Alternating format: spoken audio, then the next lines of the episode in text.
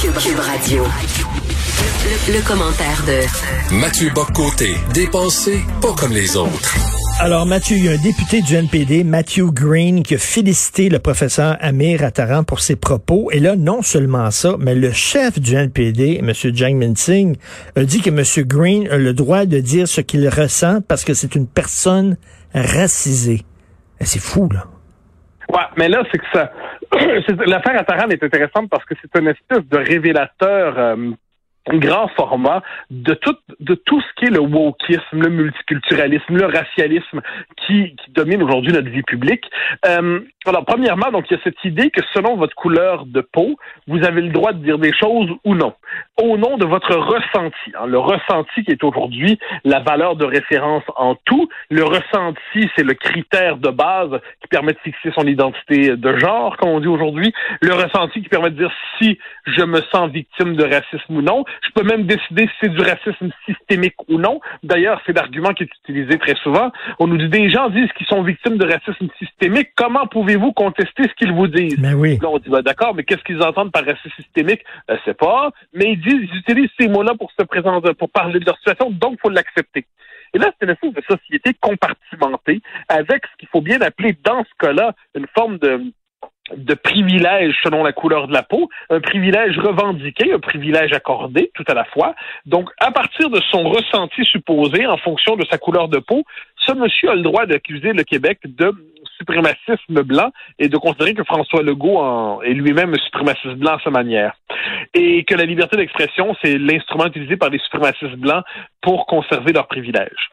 Là, il y a deux, trois éléments à dire là-dessus. Le premier, encore une fois, je pense, c'est que, on vient de le mentionner, la, segmentation ethnique d'une population, ça crée une société fondamentalement conflictuelle où les gens ne se parlent plus parce qu'ils se, ils se contentent de se voir et ils voient de leurs yeux ce qu'ils doivent penser de l'autre.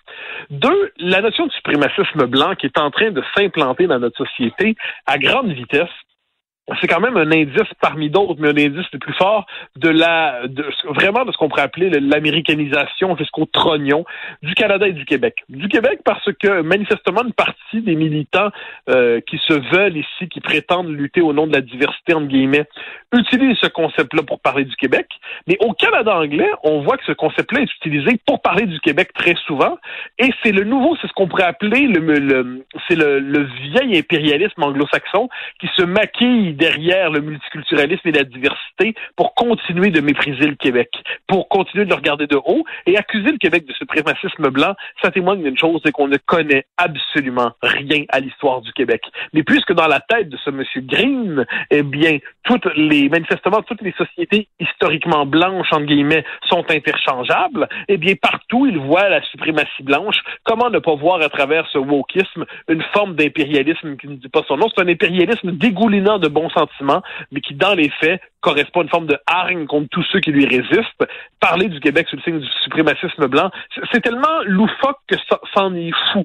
Et pourtant, le chef du NPD a consenti à son monsieur Green le droit de vomir sur le Québec parce qu'apparemment il y a la couleur de peau autorisée. Et après ça, on va nous expliquer que c'est une société vivable, ça. Le, le, projet, me semble-t-il, de l'universalisme ou le projet de Martin Luther King, soit dit en passant aux États-Unis, c'est une société où on n'enferme pas les gens dans leur couleur de peau, où on ne fonde pas la société là-dessus. Eh bien, ce qu'on nous ramène aujourd'hui à grande vitesse, c'est ça. Puis ça permet en plus de plaquer le Québec puis de lui donner un coup de patin, dans, mais avec la lame et au visage. Ça, ça dérange pas vraiment. Ça me fait toujours penser les, les, les, les, délinquants, les casseurs euh, qui euh, s'infiltrent dans une manif qui, euh, bon, a une bonne cause, par exemple, contre la brutalité policière ou contre le racisme. Et ces gens-là profitent de cette cause-là pour finalement casser, faire de la casse, foutre le feu, etc. Il y a toujours eu des gens comme ça. Hein? L'IRA, l'armée républicaine irlandaise qui luttait pour l'indépendance de l'Irlande. Il y avait plein de bandits de droit commun qui étaient dans la qui, qui profitaient de, qui s'abritaient dans cette cause-là pour faire des vols de banque, pour, pour faire des trucs comme ça. Donc, il y a toujours là quelqu'un qui dit oui, mais moi je suis racisé comme Attaran et qui profite de cette cause-là pour finalement vomir sa haine.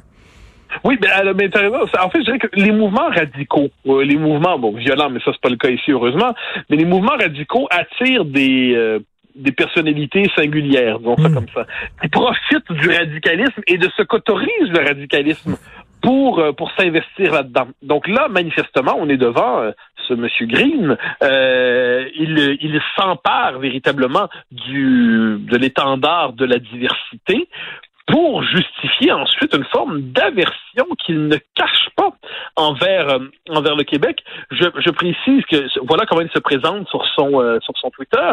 Il dit, bon, député, him, il précise comment on doit l'appeler, abolitionniste, donc abolitionniste, bon, OK, antiraciste, OK, antifasciste. Alors moi, je serais très curieux de savoir ce qu'il nomme fascisme aujourd'hui. Parce que je croyais, un peu bêtement peut-être, qu'on avait vaincu le fascisme et le nazisme en 45, et que depuis, il y avait des résidus ici et là, puis quand on les voit, ils sont évidemment détestables, mais quand on se dit antifasciste aujourd'hui, euh, en 2011, 2021, euh, pardon, où sont exactement les fascistes qu'il faut faire tomber et qui méritent qu'on se, lève contre eux? Des groupuscules, oui, mais est-ce que le fascisme est davantage présent dans notre société? Je suis persuadé que si on lui passait le micro, euh, il nous donnerait sa définition du fascisme et on serait probablement nombreux à y basculer.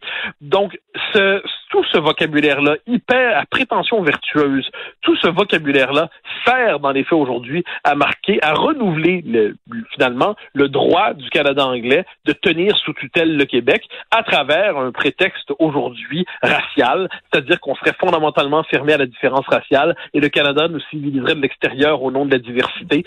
C'est assez, c'est deux, entre le Québec et le Canada, on a toujours su que c'était deux peuples de plus en plus, on a l'impression que c'est deux civilisations qui s'affrontent. Hein. C'est-à-dire, c'est deux modèles de civilisation, c'est deux manières de penser la société. C'est pas juste deux peuples avec des intérêts distincts, c'est deux visions du monde qui se confrontent. Et ce monsieur Green, qui est d'accord avec monsieur Attaram, avec la bénédiction de monsieur euh, Jack Singh, eh bien, on voit à travers cela une vision du Canada qui se dessine et qui est décomplexée et haineuse. Ce matin, j'ai un ami fédéraliste, parce que oui, j'en ai, j'ai un ami fédéraliste qui m'a écrit en disant, Richard, tu te, euh, tu te, ton, ton souverainisme se radicalise. Et je n'ai pas eu le temps de lui répondre, mais je lui répondrai par l'entremise du micro en disant, euh, mais c'est drôle que tu ne vois que la radicalisation de mon souverainisme, mais tu vois pas la radicalisation de l'autre bord. Oui, ben, ben alors moi, je, je, te lis et je ne trouve pas que ton souverainisme se radicalise. Euh, J'ai plutôt l'impression, mais qu'on est plusieurs. Bon, moi, comme je dis, je suis un indépendantiste à temps plein, c'est pas un souci. Mais il y a beaucoup de gens qui croyaient que soit cette question-là était réglée, soit qu'on y pensait moins, soit qu'elle avait perdu en importance, soit qu'on pouvait penser à autre chose pendant un certain temps. Et là, qu'est-ce qu'on voit? Eh ben, le Canada anglais ne nous donne pas le droit de penser à autre chose. Le Canada anglais, le Canada de 1982, ne nous donne pas le droit de ne pas penser à cette question-là. Il nous la ramène en pleine face en, avec la politique du dégueulis. Mathieu, Mathieu, Mathieu, toi qui, adore, qui adore le parrain, dans le parrain 3, quand Al Pacino dit I want to get out, but they keep bringing me back in. Oui, oui, ou encore, euh, euh, euh, absolument, ou encore c'est Julien Freund qui dit dans, c'est Julien Freund, le grand philosophe français, qui disait qu'on ne décidait pas si on était euh, en guerre. C'est, c'est l'ennemi qui décide de nous faire la guerre. Et ensuite, la question est de savoir est-ce qu'on décide de répondre oui ou non? Est-ce qu'on décide de répondre oui ou non? On, souhaiterait ne pas avoir d'ennemis, on souhaiterait se réfugier dans son jardin, on souhaiterait cultiver tranquillement ses tomates dans son jardin. Eh bien non.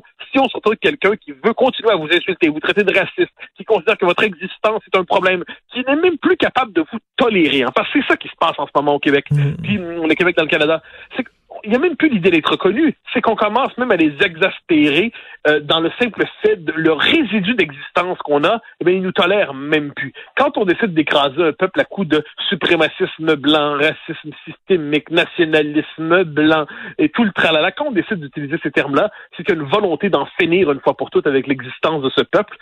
Alors, il se peut que des gens sortent de leur jardin, mais à ce moment-là, on va, les accuser de se radicaliser. Je pense que c'est Clausewitz qui disait, celui qui déclare la guerre, ce n'est jamais l'agresseur c'est celui qui décide de résister. Eh ben, dans les circonstances qui sont les nôtres, nous sommes obligés de résister. Apparemment, c'est nous qui déclarons la guerre. Ben, merci. Écoute, euh, j'ai une demande pour toi. Euh, pour vendredi, on va faire une, une chronique plus légère. Tiens, je te donne un devoir parce que j'ai vu sur les médias sociaux, sur Facebook, que tu as réécouté récemment Le Parrain pour la ah millième fois et que tu dis, c'est fou à quel point j'aime ce film-là. Moi, je suis un fan fini du Parrain. Karl Marchand, qui est ici recherchiste, fan fini. Tu vas m'expliquer pourquoi on aime tant ça, ce film-là? Ah, ben avec plaisir. Je peux en parler. Je peux faire une semaine dans le Paris. oui. Ah, ben, pourquoi ça vient tellement nous chercher? Je l'ai vu, moi aussi, je sais pas combien de fois, et, et chaque fois, je, je vibre. Donc, on se parle de ça vendredi. Merci, Mathieu. Oui, avec grand plaisir. Bye bye.